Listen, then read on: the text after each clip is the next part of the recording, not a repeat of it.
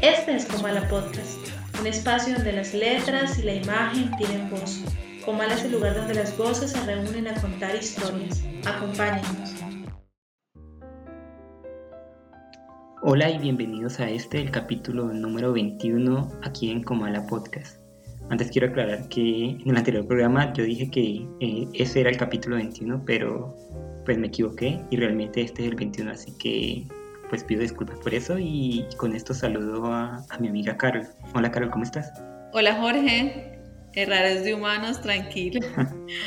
¿Cómo estás? ¿Cómo te encuentras? Bien, estoy bien. Aquí en la ciudad, como vos sabes, nos han tenido encerrados, confinados por lo del, lo del coronavirus, así que pues en mi casa, juicioso y bueno, esperando que todas estas cosas se mejoren pronto. ¿Y vos cómo has estado? Muchísimas ganas de empezar el programa, de pues dar lo mejor en esta segunda temporada que se viene con todo.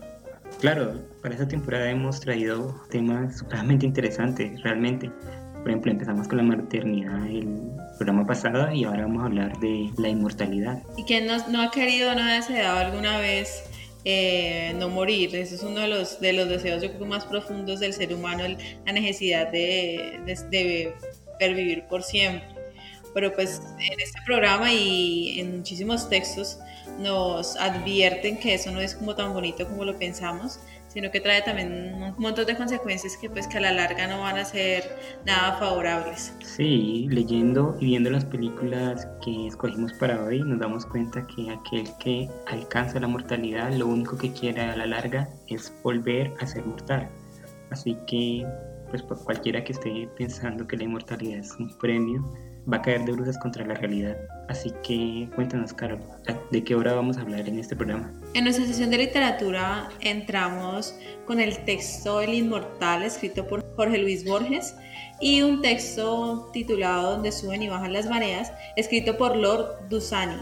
En la sesión de literatura vamos a tratar El secreto de Soar, dirigida por Vlad Sanjotsky, y Mr. Nobody, dirigida por Jacob Van Dormen. Cuatro obras muy interesantes acerca de la inmortalidad y que nos van a dejar para una excelente charla. Así que, ¿qué te parece si empezamos, Cara? Comencemos. Poesía, cuentos, novela, cómic. Todo está aquí en Comala Podcast. En nuestra sesión de literatura vamos a tratar, como lo dije con anterioridad, el texto de Jorge Luis Borges llamado El Inmortal. Bueno, es un texto complicado de explicar porque tiene muchas capas, pero a grosso modo nos habla de un texto que se encontró una persona y esa persona nos cuenta que Marco Flaminio Rufo, un ex tributo militar romano, eh, eh, quedó fascinado por una historia que le ha contado un jinete que le reveló, pues antes de, morir, le reveló una, gran información sobre la inmortalidad. Y en esa fascinación, eh, Marco decide buscar ese río que da la inmortalidad y recorre todo el mundo prácticamente. Cuando al final, cuando ya está muriendo, lo encuentra y bebe de esa agua. Al beber, se da cuenta que se encuentra en medio de una ciudad muy extraña que hay un edificio supremamente distintos a todo lo que él conoce, que al inicio son hermosos, en la mitad pues esa, esa belleza ya se va perdiendo y al final solamente se han convertido en una especie de refugio. Entonces en ese lugar se encuentran con los que él llama los trogloditas y son una especie de personas que han perdido todo contacto eh, con su entorno, no, no entienden o no son conscientes de todo lo que lo rodean. Más adelante, este personaje se da cuenta que eh, esos personajes, llamados trogloditas, son los inmortales y dentro de esos está el mismo Mero, el cual hace muchísima referencia en el, en, el cuento cada vez pues, que, que, vamos avanzando en su lectura. Entonces, eh, Marcos se entera o cae en la cuenta de que pues, la inmortalidad no es aquello tan hermoso y bello como lo ha imaginado, sino una carga que le quita toda la humanidad y decide pues, convocar a los, a los demás inmortales a buscar ese río que, pues, que si bien ya existe el río que la, da la inmortalidad, debería en algún lugar del mundo existir el río que quite la inmortalidad, que dé la mortalidad al ser humano. y, y se va en búsqueda de ese, de ese río y lo encuentra. Y en el texto se ve claramente esa felicidad por poder por fin convertirse o retomar su vida como ser humano, un ser como más consciente. Al final y a lo último del texto, como siempre lo hace de manera magistral Borges, encontramos una especie como de postdata, como modo de epílogo, donde un personaje cuenta que toda aquella historia que han leído en esas páginas que, que alguna vez encontraron, son ficticias y da su explicación por la que como lector nosotros no deberíamos creer es aquellas afirmaciones que da este señor llamado Marco. Y así termina el inmortal. Para esta ocasión yo elegí el cuento donde suben y bajan las mareas de Lord Dunsany. En el cuento nos encontramos con un hombre que ha cometido un acto tan terrible que sus propios amigos terminan asesinándolo y lo maldicen. Maldicen tanto su cuerpo como su alma. Entonces lo entierran eh, en un terreno y lo dejan ahí para que se pudra el resto de la eternidad. No obstante, todo lo que le está pasando a este hombre es un sueño. Y en el sueño el hombre vive toda la eternidad del mundo y del ser humano enterrado en ese, en ese lugar. Y a medida que va pasando el tiempo, se va pudriendo, va perdiendo pues sus órganos, va perdiendo su esqueleto hasta que solo queda una especie de ánimo y ni aún así logra ser salvado. Entonces tiene que ver cómo el mundo se transforma, cómo el mundo sucumbe, cómo la misma ciudad de Londres donde él se encuentra sucumbe ante el paso del tiempo. Y en todo ese paso de las eras, la gente lo sigue visitando para maldecirlo, porque lo que ha hecho es terriblemente atroz. Tanto así que el protagonista logra, después de estar tanto tiempo allí, cerca del mar, porque es un lugar cerca del mar, una comunión, logra una comunión con, con los seres que se encuentran alrededor, con las olas, con la tierra, con los pájaros. Y son los mismos pájaros con su cantar, luego de que ya el mundo ha desaparecido y el último humano ha, muerto. Son los mismos pájaros los que logran sacarlo de esa maldición este es donde suben y bajan las mareas, un cuento de Lord Dunsany que desde aquí recomiendo mucho, recomiendo mucho al autor, que es, no es un autor tan conocido, pero que ha sido referente para, para otros autores como Lovecraft y como pues más reciente el mismo Stephen King y que es un maestro indiscutible del cuento. Así que esto es El Inmortal de Borges y donde suben y bajan las mareas de Lord Dunsany y con ellos entramos al primer tema que tenemos en concordancia con ambos. El tema que elegimos para esta sesión es la pérdida del sentido de la existencia. ¿Por qué razón? Bueno, eh, empiezo diciendo que, que, caí en cuenta y que me doy cuenta que estas últimas obras que he elegido son supremamente complejas de explicar, de dar las hipnosis. Eh, lo mismo Mr. Nobody que vamos a, entrar a hablar eh, después en la sesión de, de cine, perdón. Entonces sí he visto que tiendo a escoger obras que son complejas de explicar. Pero bueno, eh, aquí en, el, tema que elegimos como principal para charlar acerca de la inmortalidad es la pérdida del sentido de la existencia. Si bien nosotros encontramos en, en el inmortal a estos personajes que pierden todo sentido, toda conexión con la vida real, porque en sí no la necesitan, han visto y han vivido muchas vidas y prácticamente todo es lo mismo, todo, todo el mundo se convierte en un repetir, en un repetir y al final en su sentido. Él, es como dice el mismo narrador, él se ellos se quedaron en el mundo de, de las ideas, en el mundo de, del pensamiento, de la reflexión, tanto así que el cuerpo deja de importar. Entonces esa conexión con el mundo no existe y bueno, y aquí entro a citar el texto, que me parece importante cuando él se encuentra con estos que llaman trogloditas. Él dice, pensé que Argos, Argos es uno de los que a él llama trogloditas y que al final resulta siendo Homero. Y yo participábamos de universos distintos. Pensé que nuestras percepciones eran iguales, pero que Argos las combinaba de otra manera y construía con ellas otros objetos Pensé que acaso no habían objetos para él, sino un vertiginoso y continuo juego de impresiones brevísimas. Pensé en un mundo sin memoria, sin tiempo, consideré la posibilidad de un lenguaje que ignorara los sustantivos, un lenguaje de verbos impersonales o indeclinables, epítetos. Así fueron muriendo los días y con los días los años, pero algo parecido a la felicidad ocurrió una mañana. Entonces mira que al final de cuentas la vida es una repetición constante y estos personajes no tienen ninguna conexión con el contexto donde se encuentran, sino como lo dije, simplemente viven en un mundo de ideas, en un mundo de reflexión, de pensamientos, que le ha quitado toda humanidad. Y en tu texto eh, pasa algo similar. Nosotros vemos ese perdido la esa pérdida de la existencia cuando ese personaje ve pasar la vida y es incapaz de intervenir en ella. Es simplemente como alguien que está, que observa las cosas que ve cómo las cosas cambian, pero al final de cuentas está incapacitado para ser parte de eso.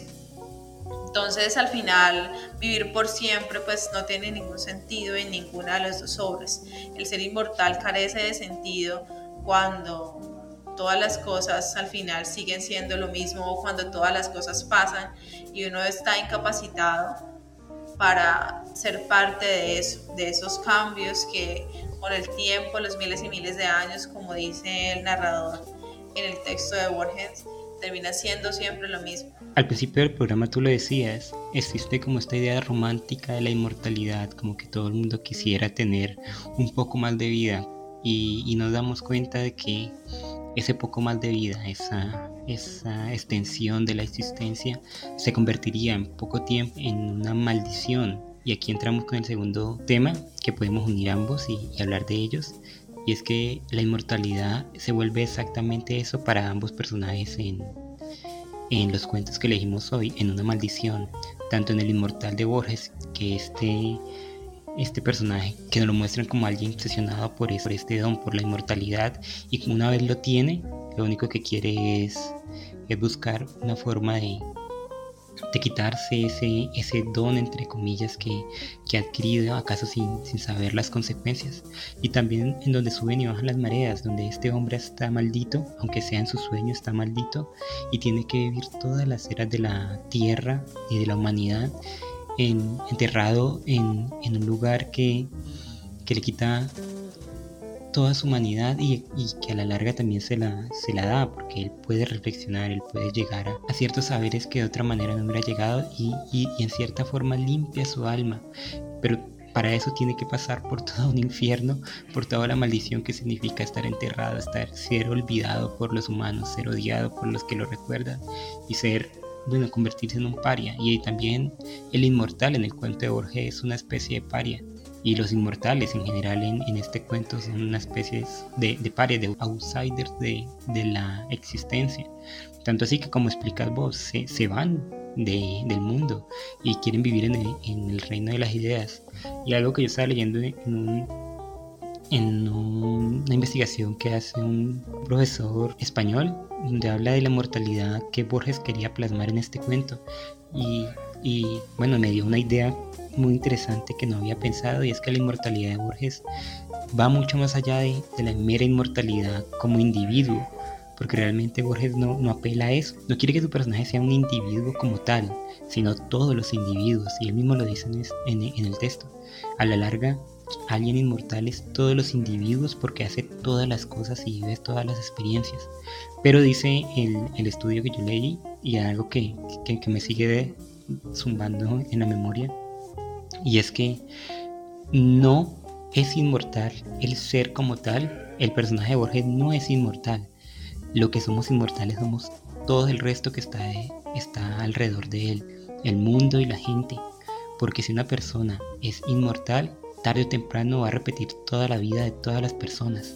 Tanto la tuya, Carol, como la mía, como la de quien nos está escuchando, como la de nuestras familias, como los desconocidos que habitan en, el mundo. Tarde o temprano ese ser inmortal será nosotros y nosotros ya somos Él, lo que viene a decir que la inmortalidad para Borges se convierte más que en, un, en una unión de múltiples experiencias, como en un rescate de la humanidad en sí. Y al Él volverse mortal de nuevo, todos perecemos con Él, la humanidad perece con Él y, y por eso hay un momento no, sé la cita exacta, pero él dice, soy soy alguien, soy nadie, estoy muerto, porque realmente ya no es, ya no somos con él. Sí, y bueno, uno se pone a pensar, Jorge, y, lo que tú dijiste es verdad. La vida, bueno, uno le saca provecho a la vida cuando encuentra algo nuevo, cuando se da cuenta que existen cosas que, nunca, que uno nunca ha visto o ha tenido experiencias que jamás en la vida ha podido experimentar o ha conocido personas muy distintas a las que uno ha conocido a lo largo de su vida. Y prácticamente pues los inmortales han visto y han probado y han sentido todo lo posible. Entonces a fin de cuentas no queda nada.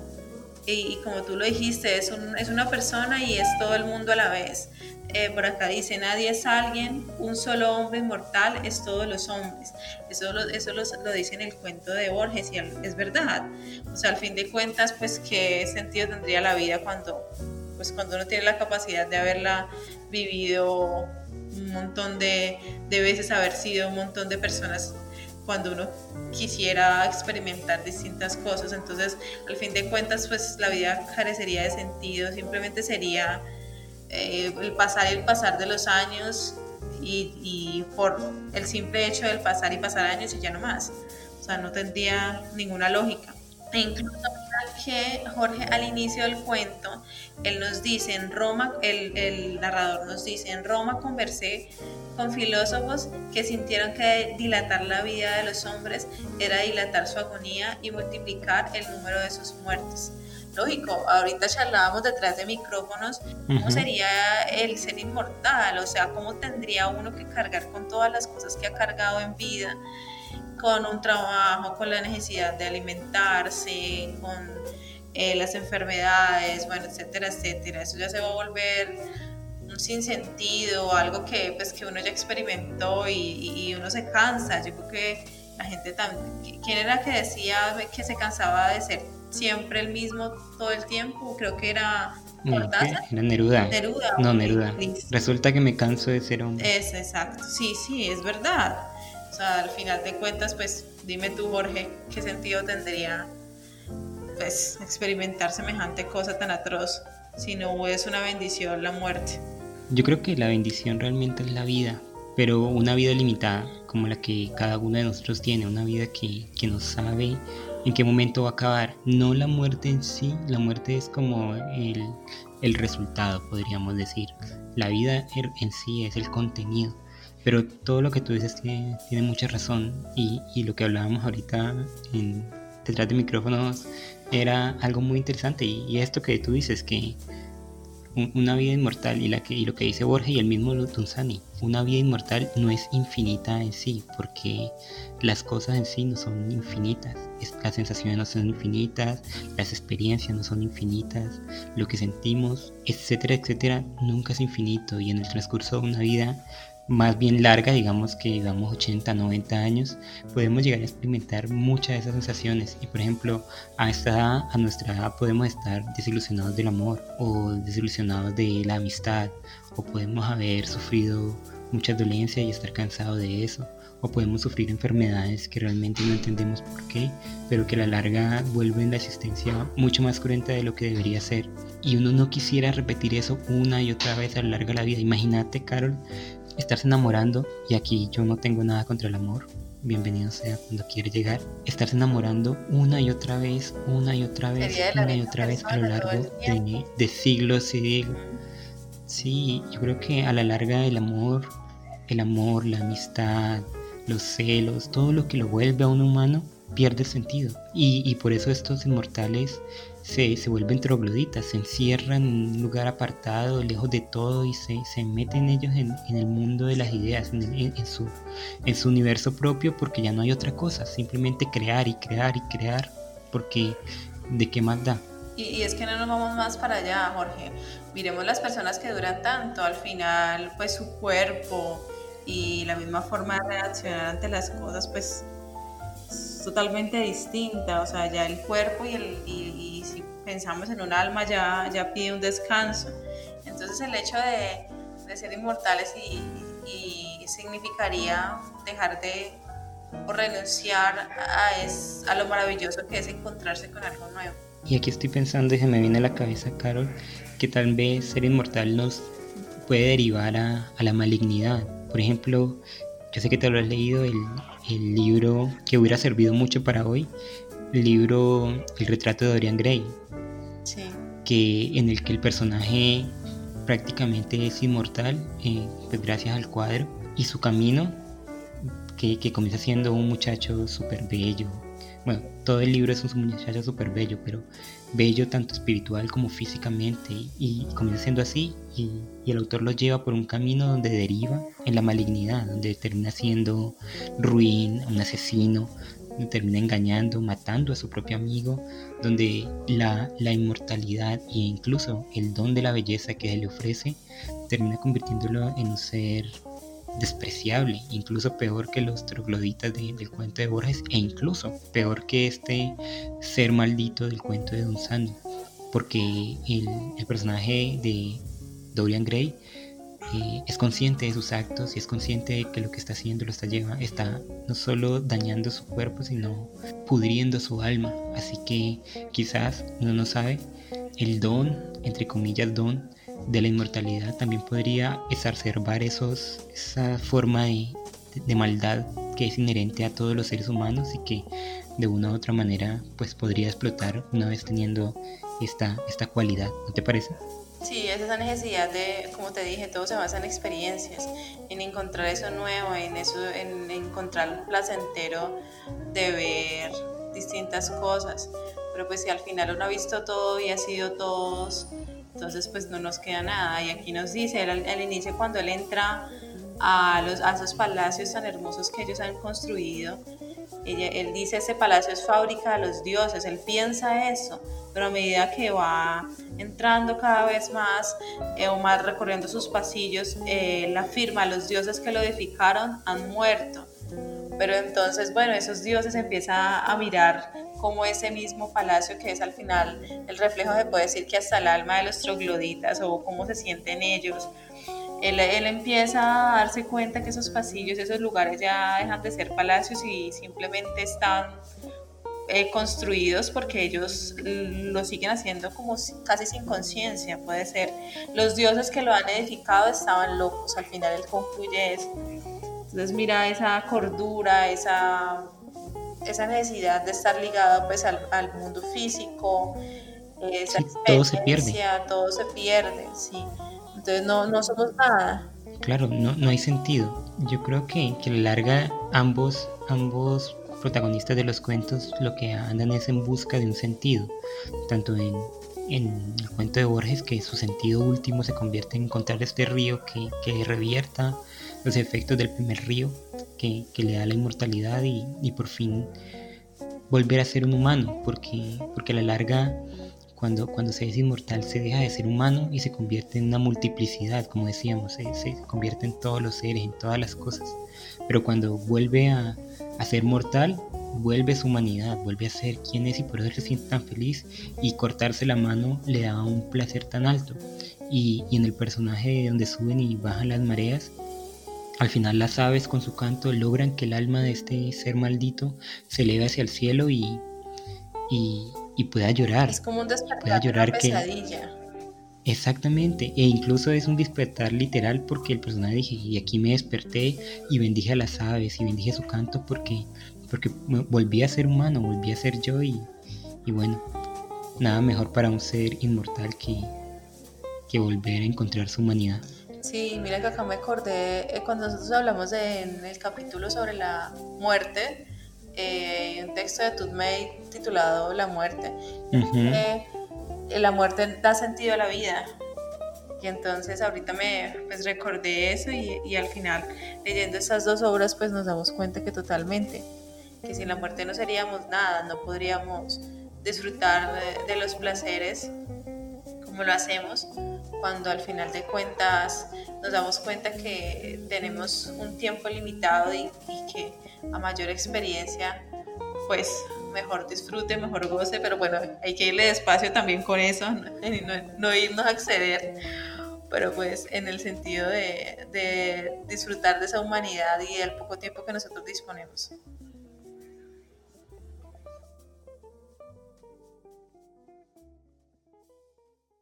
Películas, series, cortometrajes, videos musicales, todo está aquí en Comala Podcast. Para nuestra sección de cine vamos a hablar de dos películas un tanto extrañas. Hoy nos fuimos por películas extrañas. Así que, bueno, la conversación va a estar bastante nutrida. La película que yo escogí se llama El secreto de Soar de Vladek Sanjovsky y Carol se fue por Mr. Nobody de Jacob Van Dormal. En El secreto de Soar, que está basada en unos textos religiosos que buscan interpretar o dar un camino a, la gente que, que, busca interpretar la cábala. En la película nos encontramos con Max, un antiguo tribuno romano que por casualidad de la vida se, se encuentra un, pergamino que es exactamente eh, el Zohar, que es un texto, según la película, escrito por siete sabios, donde está el secreto de, de la vida o el secreto verdadero de la vida. Entonces este personaje Max se ve envuelto a través del texto porque lo ha leído o leyó una parte del mismo, envuelto en un continuo renacer cada vez que muere, porque se supone que si él ha robado el texto, tiene que devolverlo a Israel, que es donde, donde pertenece. Pero al comenzar la película vemos que Max tiene amnesia y, no sabe muy bien de lo que trata el, texto ni, ni, por qué tiene que hacer eso y se encuentra con un personaje que es muy parecido a él y que lo va guiando y que lo va encontrando en diferentes épocas de la humanidad, en el 1800, en el 1700, en el 1500, en el, en el siglo XX, en el siglo XXI y que lo va que lo va guiando, pero Max no quiere seguir sus indicaciones, así que en cada vida comete errores, en cada vida muere otra vez, en cada vida aprende, digamos, un poco más hasta que la realidad y, la fantasía se cruzan y, e incluso nosotros los espectadores no sabemos si lo que está viviendo Max es verdad o es mentira. Y bueno, en general, el secreto de Sobar nos habla acerca de del papel que cada uno viene a ejercer en esta vida, de nuestras decisiones, de lo que podemos hacer con, la vida que se nos da y bueno, de cómo llevarla un poco por el, entre comillas, buen camino y, no derivar a, la malignidad o, al mal camino. Así que es El secreto de Soar de Vladek Sanjovsky, una película muy interesante que, que recomiendo bastante. Y Carol nos va a hablar de Mr. Nobody de Janko Van Dormael. Bueno, Mr. Nobody también es una película difícil de explicar, pero a grosso modo nos habla de la vida de Nemo Nobody, quien en el año 2090 y ya a la avanzada de 118 años es el último mortal de la Tierra. Entonces él está en medio de una raza humana que ha alcanzado pues una especie de cuasi inmortalidad y Nemo le narra a un periodista eh, su vida, cómo era la vida antes de que las personas pudieran alcanzar esa inmortalidad. Pero lo narra de una manera muy extraña porque él cuenta un montón de posibilidades. Entonces está, se muestra cuando él tiene cuatro años, cuando él, tiene, cuando él se enamora por primera vez, cuando tiene 30 años, bueno, etcétera, etcétera, distintas épocas de su vida. Y en medio de esa narración hay un punto donde él parte, que es donde se da cuenta que sus padres se han separado y él tiene que tomar la decisión de irse con la mamá o irse con el papá. Entonces en medio de ese punto es que se desprenden las diferentes posibilidades. ¿Qué hubiera ocurrido si yo me hubiera ido a vivir con mi mamá? ¿Qué hubiera ocurrido si me hubiera ido a vivir con mi papá? ¿O qué hubiera ocurrido si hubiera tomado la decisión de no irme ido con ninguno de los dos? Entonces este periodista pues se llena como de dudas y todo el tiempo está dudando de esa información que le está dando Nemo.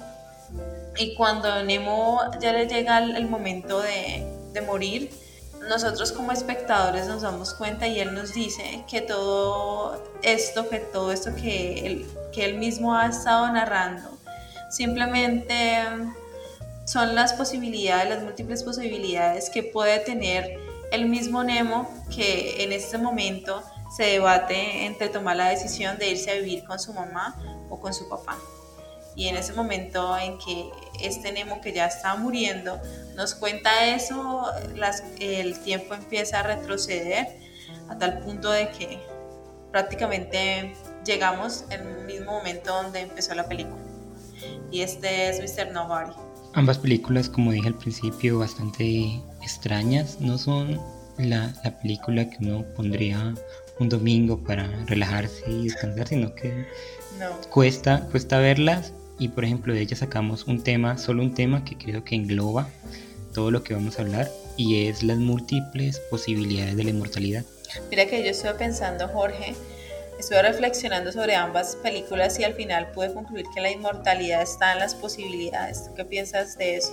¿Cómo así la inmortalidad está en las posibilidades? Explícamelo un poquito mejor. Como vimos en el texto de Borges y en tu texto, esos inmortales se convertían en inmortales cuando tenían el acceso a ser todo el mundo y al final terminaban siendo nadie. Y aquí en estas dos películas sucede algo parecido. Eh, prácticamente da la sensación de esta inmortalidad cuando Nemo tiene la posibilidad de vivir un montón de cosas al decidir elegir irse a vivir pues con su madre o con su padre. Esa inmortalidad prácticamente está en esas posibilidades de experimentar diferentes vidas y hacerlo prácticamente al, al tiempo. Entonces, en, tu película también sucede lo mismo, esa inmortalidad es dada por esas posibilidades de ese personaje ser víctima o verdugo o simplemente estar en un lugar donde de reposo mental o ser incluso un nazi o un judío. Entonces esa inmortalidad que nosotros vemos en ambas películas simplemente está resumida en esas posibilidades que ellos tienen de experimentar un montón de cosas. Entonces no sé por qué razón estuve pensando en, esa como modo de conclusión de que esa inmortalidad está es por esas posibilidades. Pues mira que leyendo también para, para hablar acerca del inmortal de Borges, en un estudio que ya nombré en la anterior sesión, hablaba de una especie de inmortalidad un tanto extraña que no entendí muy bien, tengo que volverme a leer el texto, pero era algo como que siempre todos nosotros vamos a vivir en otras personas de una u otra manera, ya sea porque algún día vos, Carol, hiciste enfurecer a, a un amigo, a una amiga, a tu mamá, a cualquier persona cercana. Y ese fragmento de vida tuya queda impregnado en esa persona, que en otro momento también va a llevarlo a otra consecuencia y ahí mismo va a estar perpetuado vos. Y todos, todos a, a través de la historia somos fragmentos de personas que, que, estamos viviendo y que hemos vivido y también de lo que hemos leído y lo que hemos experimentado. Así que de una u otra manera todos somos inmortales y todos vamos a ser inmortales y nunca o no existe realmente una muerte más allá de la física, una muerte que, que, nos, que nos atrape. Y yo creo que esto es las posibilidades que vos encontrás aquí, tanto en, El secreto de Soar como en Mr. Body porque ambas películas, por ejemplo, se, se relacionan en eso de que se viven múltiples vidas. En El secreto de Soar, un personaje tiene que saltar a través del tiempo y vivir múltiples vidas, sí, hasta que consigue su objetivo que es llevar el pergamino este hasta, hasta Israel. Pero en esas todas las vidas, que pueden ser todas las posibilidades también, ¿por qué no? Eh, aprende algo, que sea algo perjudicial para él, como en el momento donde, entre comillas, reencarna siendo un general nazi y, mata al, guía, a su Pepe Grillo particular, que, está ahí para ayudarlo y para aconsejarlo, pero también aprende lo que es el amor hacia una mujer, hacia su familia, aprende el valor de eso, aprende que no todo se gana sencillamente. Gracias a las, a las cientos de experiencias que ha vivido al, través de, esa vida tan, tan llena de, baches que, que, está experimentando. Y Mr. Body es lo mismo como tú dijiste, al final vemos que, todo, todo se resume en la elección de un niño de nueve años, que es este niño en la estación de tren escogiendo si se va con su papá o se va con su mamá, una elección, como él mismo lo dice, imposible. Y de ahí derivan todas las posibilidades, las personas con quien se case, las personas con quien frecuente, el triunfo o la derrota que tenga que vivir. Y sin embargo, parece que todas estas vidas de Mr. Body están destinadas al fracaso tanto en lo, relacionado con, lo amoroso, con lo profesional. Bueno, con tener una vida digna no puede llegar a esto. Y es tanto así que esta inmortalidad, que como nombrábamos en, el, en la parte de literatura, usualmente la asociamos como algo bueno, nos damos cuenta que gracias a estas múltiples posibilidades termina no siendo tan bueno como debería, termina pues arrollándonos como seres humanos y, llevándonos a, a las peores instancias, ¿no te parece? Sí, mira Jorge, aquí me hiciste pensar sobre pues esa capacidad de los seres humanos de pues quedarse en alguien y pues vivir una especie de inmortalidad al, impactar en la vida de otra persona. Me hiciste acordar ahorita aquí sobre Aquiles, donde Aquiles decía que él quería ser inmortal y fue inmortal a través de la palabra. Y creo que en, esas, en ambas películas se ve eso, en Mr. Nobody cuando él está narrando a través de la palabra pues toda su vida y el periodista lo está copiando esa información y lo ve como con tanto asombro. Y en tu película, cuando él lleva un diario, cuando él todo el tiempo está notando qué es lo que le está sucediendo. Entonces esa inmortalidad también es dada por la palabra. Incluso, mira que es algo muy curioso, ahorita que estaba pensando en el texto de Borges, cuando él dice que ellos han olvidado prácticamente cómo hablar.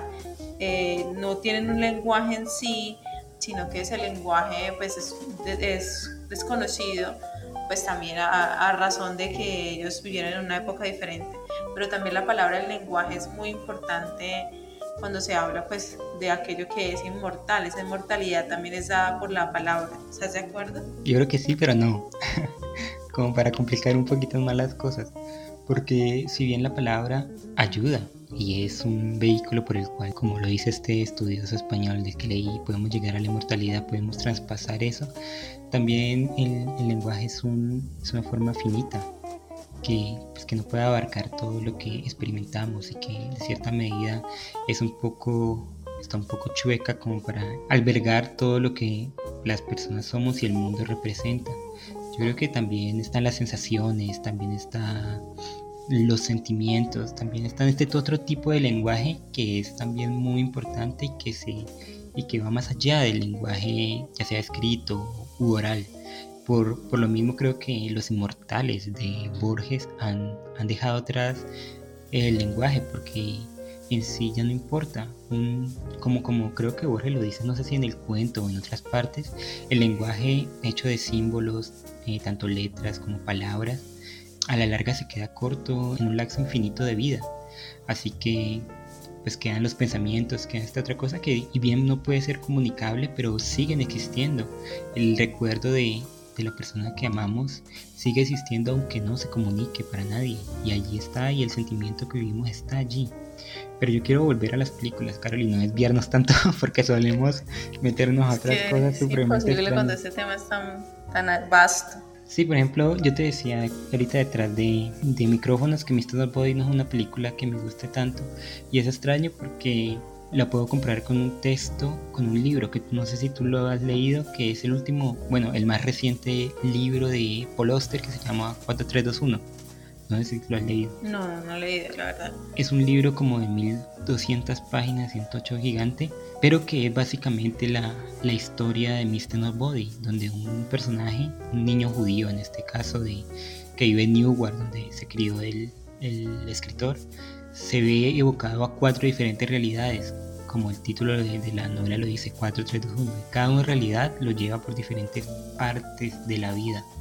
Yo creo que en sí cada uno de nosotros y si pensamos en, esto, si yo me meto en terrenos científicos que casi no entiendo, pero que son interesantes, esto de los mundos posibles, esto de la vida alternativa, de los mundos paralelos, y que hay una teoría de que cada acción que tú haces, o sea, el levantarte a cierta hora, el ir a hacer ejercicio o no, el ir al médico o no, el hablarle a esta persona o pasar de largo, el conocerte o no conocerte, cada una de estas de estas elecciones, como en el libro de Oster y como en, el, en Mr. Nobody, no tanto en El secreto de Soar, sino de en Mr. Nobody, cada una de estas elecciones configura una vida diferente, una vida que, si bien no es infinita, pero al, contacto con cada una de estas elecciones, eh, podríamos entender que, que tú, Carol, elijas no sé, vámonos por el terreno amoroso, elijas ser eh, la novia de una persona o elijas una pareja mm, diferente a esa primera o, elijas eh, estar sin pareja, cada una de esas realidades configura un camino diferente para, una distinta Carol que pues nunca se van a conocer porque son caminos paralelos, pero que va a haber tantas ramificaciones, y aquí me pongo ya místico, que a la larga pues es como si se vivieran infinitas vidas en infinitos eh, escenarios donde sin meternos más en, en terrenos de la ciencia ficción, donde pues estás viva en múltiples escenarios y donde, bueno, simplemente pensarlo ya es un dolor de cabeza. Me acordaste de esta serie Ricky Morty, donde Morty tiene mm. muchos Mortys en muchos otros planetas. La realidad es paralela, sí. Y hay una como una ciudadela de Mortys y de Ricks, donde todos se conocen. Y eso, ahí cada uno es diferente, aunque sea el mismo, cada uno es diferente, es extraño, es por eso es que el Morty, el, el Rick 23 es, es tan especial, porque es único.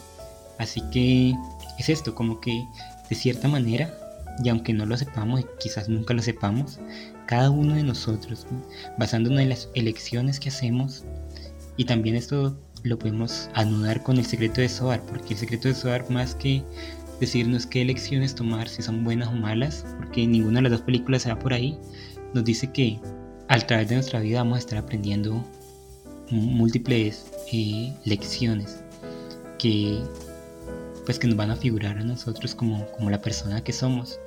Entonces yo creo que, que si es un, es un, hay un número infinito de lecciones, creo que encima de nosotros hay un peso que no sé si sea muy bueno cargar, que es el de pues nuestra propia vida y hacerla según la versión que queremos tener como, como, el, como Rick, qué versión queremos ser en ese, en ese universo. Sí. Mira que acá se me viene a la mente, bueno, el secreto, el secreto de Soares está basado en un libro, como tú lo dijiste, espiritual, y aquí nos dicen que este libro, o existen como estados espirituales que experimentan las personas, y hay, un, hay un, una especie como de evolución del alma, y todo este proceso pues, que está relacionado con todo lo cabalístico, eh, permite que esas personas vayan corrigiendo como ese lado espiritual, como, eh, por diferentes niveles, hasta llegar como a una plenitud. Entonces es algo, es un texto supremamente, pues yo no, yo no me atrevería a hablar de, de, este texto porque realmente no lo conozco, pero lo que he podido leer es algo que es muy llamativo y simplemente con ver la película es supremamente atrayente. De meternos por todos, es, esa parte de, la inmortalidad, del, alcanzar esa, esa evolución espiritual, del llevar como con esas cargas, de, dejar como un lado todo esto, estos errores que al final uno aprende de los errores, pero llegar como a un estado de, tranquilidad y de, meditación. Y aquí con respecto a lo que tú hablabas sobre, sobre vuelvo y, retomo dejar la huella y en ser inmortales a través del otro.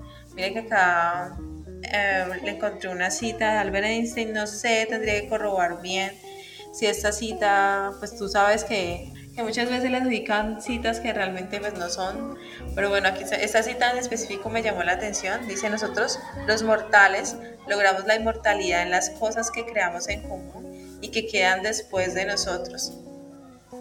Parece algo realmente bello y al final de cuentas pues todos como somos la misma especie, entonces estamos tratando como de sacar un fin. Espero que algún día entendamos que, que este fin sea un fin común de proteger y cuidar las cosas y, y realmente de, de, conservar esa inmortalidad pues a través de, de los otros y el respeto pues también por todo lo que nos rodea.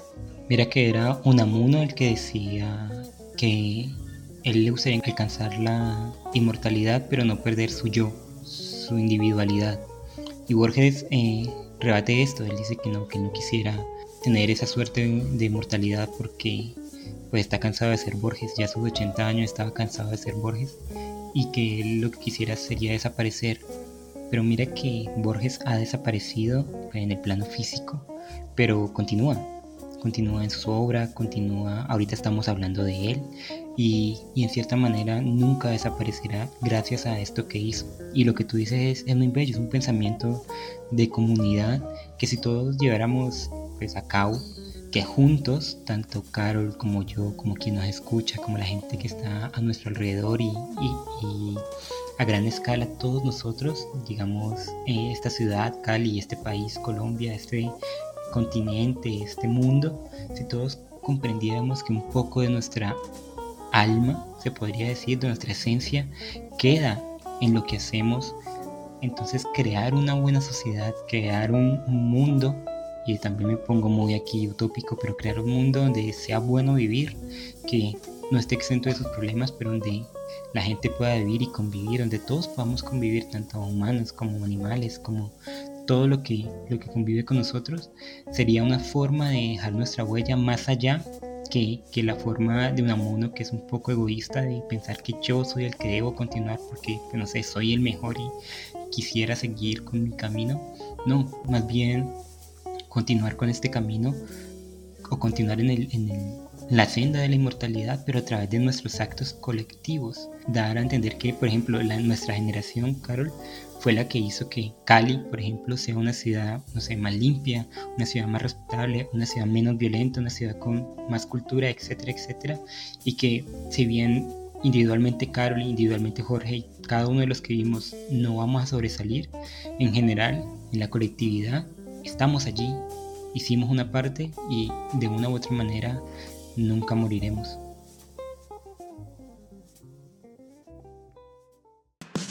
Hechos curiosos, notas sobre cultura, sociedad. Todo está aquí en Cubana Podcast.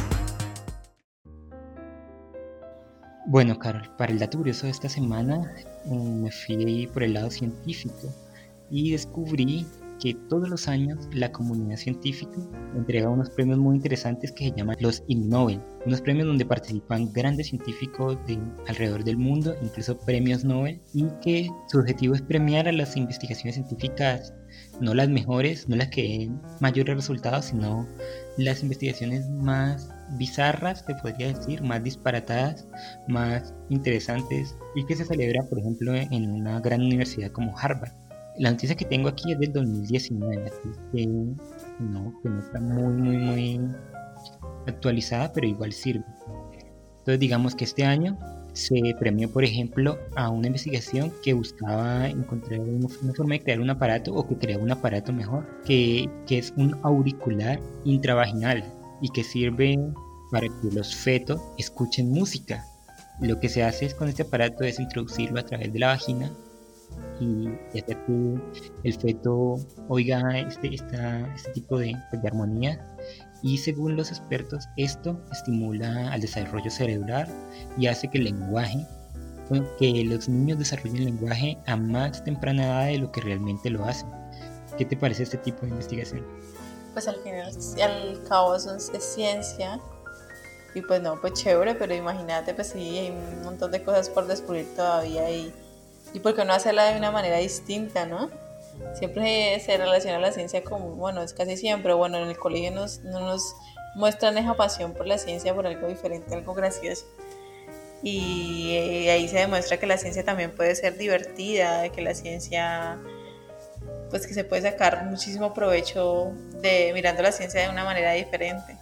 Entonces me parece algo poco convencional, pero muy llamativo y pues alguna vez me gustaría pues conocer un poquito más de esos inventos o cuáles han, han sido como los más extraños que han, que han logrado realizar. Entonces sería muy chévere. Pues mira que te voy a decir otros, otro par para que no alargar tanto, y, pero estoy de acuerdo contigo, a veces la ciencia nos presenta como algo pues muy cuadriculado, como con unos protocolos muy establecidos o, con, o, que, o que no está al, al servicio de la imaginación sino investigar partículas y todo, y no, no vamos un poco más allá y entendemos que la ciencia en sí es esa imaginación pura, y tanto a gran escala como investigaciones de, de, las estrellas, el universo, físicas y todo esto como a pequeña escala. Y por ejemplo, el premio de nutrición de, este, de ese año, del 2019, se lo ganó un estudio que se llama ¿Qué hay para cenar? Primer informe de sangre humana en la dieta del vampiro de patas peludas.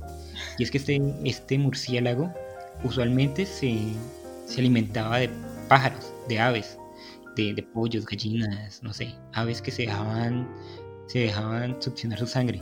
Sin embargo, eh, el ser humano ha ido poblando los, los lugares donde pues, estas aves habitaban y donde estaba este, este murciélago. Y este murciélago, al ver que ya las aves no estaban, han comenzado a, a succionar sangre humana. Entonces han pasado de una dieta totalmente avícola a, a, ser vampiros. Así que es una forma de conducta muy interesante donde, donde se ve que la, el, factor humano tiene incidencia en el comportamiento animal y este mismo tiene incidencia en, en cómo eh, se vive la salud pública de los lugares. Así que pues han, habido brotes de rabia, brotes de, de enfermedades relacionadas con, con, los vampiros, con los murciélagos vampiros. Uy, no, no me conté eso porque en esta época de coronavirus está como muy difícil. Pobres animalitos siempre terminan perdiendo. Sí, los animales, sobre todo en esta época de, de, pandemia, son los que más se han visto afectados y mucho por su propia naturaleza. Igual el murciélago no tiene ninguna culpa de, de lo que estamos viviendo. No es culpable esa investigación. No, no es culpable. Igual el, la, los animales se adaptan. se claro. adaptan y, y, él, él no tenía. ¿Para qué le quitan su, su alimento? Y, y bueno, él se va a adaptar y va a optar por otras formas de, de sustento. La ulti, el último el último estudio que quiero, del que quiero hablar, que ganó en la categoría de física, ha recaído en el investigador Marc-Antoine Fardin de la Universidad de Lyon, en Francia. El científico ha utilizado la dinámica de fluidos, Carol, para resolver el verdadero estado de la materia de los gatos. Porque realmente no se sabe cuál es el estado de la materia de los gatos. Yo no sabía eso, pero aquí está. En este sentido, se preguntaba el, el, el investigador ¿Puede ser un gato sólido o líquido? El investigador asegura que los gatos están demostrando ser un rico sistema modelo para la investigación reológica. No tengo muy bien, no sé muy bien qué es esto, pero aquí nos explican que es una rama de la física que se dedica al estudio de la deformación y el fluir de la materia. Este científico está convencido y sus conclusiones son de que el gato está entre no, no es ni líquido ni sólido, es un, es un como es un estado de la materia yo que, que tengo que no gato, yo digo que esa teoría es cierta. Sí porque pues yo no he tenido gatos nunca pero, pero por lo que he escuchado un gato es como como un fluir como una una brisa que va por la casa y que cuanto menos lo, lo sientes está encima tuyo y son animales extraños y me hiciste acordar de la vez que tú te despertaste y te encontraste un gato enfrente de tu cara. Ay, sí, y ese gato ni siquiera era tuyo. Algo así. Es que yo, es que, bueno, ya, ya que nombraste la anécdota, es que yo vivía en una casa que en un tercer piso dormía allí cuando era, cuando era adolescente y tenía ventanales, pero no tenían ventanas, unos ventanales gigantes donde entraba el aire y todo. Y un día yo estaba dormido, muy dormido, como suelo dormir yo, y sentí, en mi nariz sentí algo, algo como húmedo y yo como, ¿qué está pasando aquí? Estoy, estoy, estoy soñando. Y yo no sentía que estaba soñando porque sentía mis manos.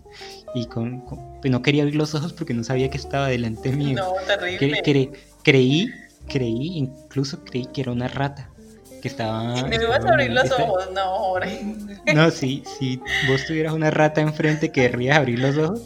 Entonces yo No, cerré más los ojos incluso y, y me pellí y me pellizqué con, con la mano que tenía libre, me pellizqué, yo no, esto no es un sueño. Entonces eso, eso que, que estaba allí enfrente mío seguía tocándome con la nariz, eh, pues toca, tocando mi nariz con su nariz, que la nariz de estos animales suele ser húmeda y yo como que no, puedo creer que una, porque nunca imaginé que fuera un gato y una rata y yo este hijo de pucha rata, cualquier momento donde abra los ojos se me tira y me muerde y tengo rabia y me muero o me da cualquier enfermedad rara.